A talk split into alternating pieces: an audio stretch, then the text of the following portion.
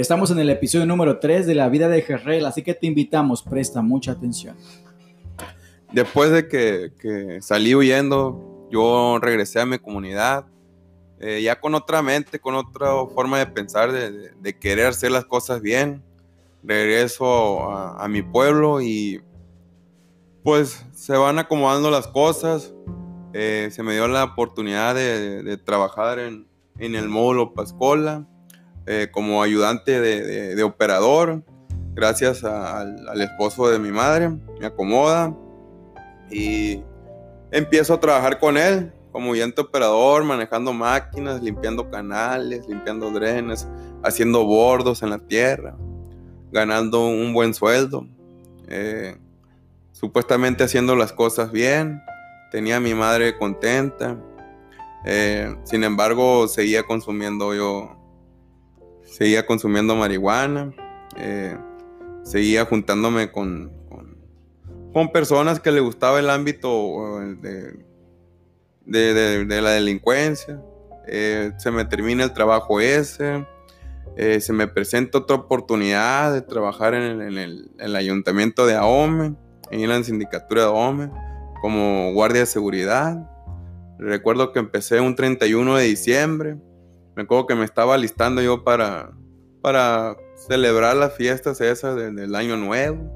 Cuando llega el síndico de OME a mi casa a buscarme, el cual ya lo había conocido yo en el módulo Pascola, porque él era, era presidente del módulo Pascola y, y se andaba lanzando como para síndico.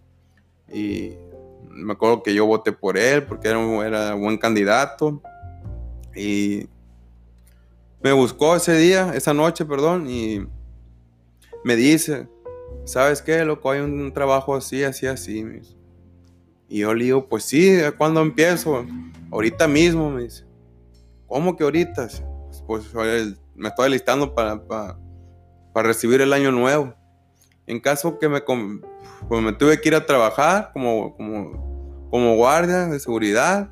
Eh, recibí el año nuevo solo ahí chambeando, me acuerdo.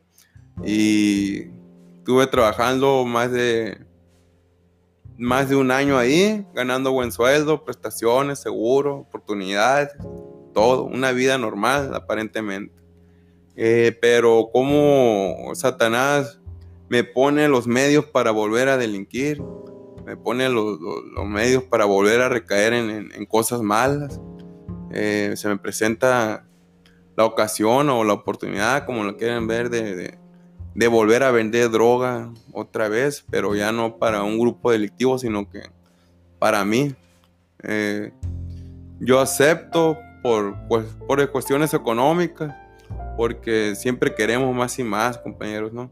Eh, empiezo a, a mover droga por mi parte, sin, sin medir las consecuencias, sin, sin, sin medir que, que, otro grupo electivo ya estaba en la zona.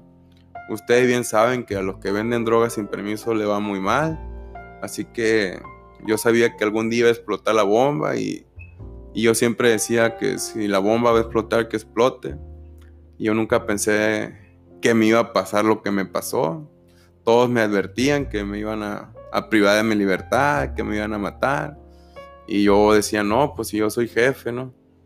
Y no, pero pues tenía una mente muy, muy retorcida, una mente muy ignorante y la experiencia que tuve, pues me marcó la vida, compañero, ¿no? Y fue como el vaso que, que, derramó la, la, la, gota, ¿no? Y por eso me llevó al borde de la muerte todas esas acciones que, que cometí, compañeros, la verdad. Y en este punto de mi vida estoy arrepentido de, haber hecho todo eso, compañeros. Este es el episodio número 3. Te invitamos a que le des like y compartas. Escuches el episodio número 4.